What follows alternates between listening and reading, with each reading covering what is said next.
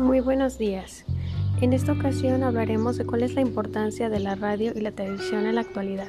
Podemos identificar varios aspectos, como lo es en la democrática, que la radio no distingue de clases, permite que cualquier persona, con independencia de su nivel educativo y socioeconómico, acceda a esta información.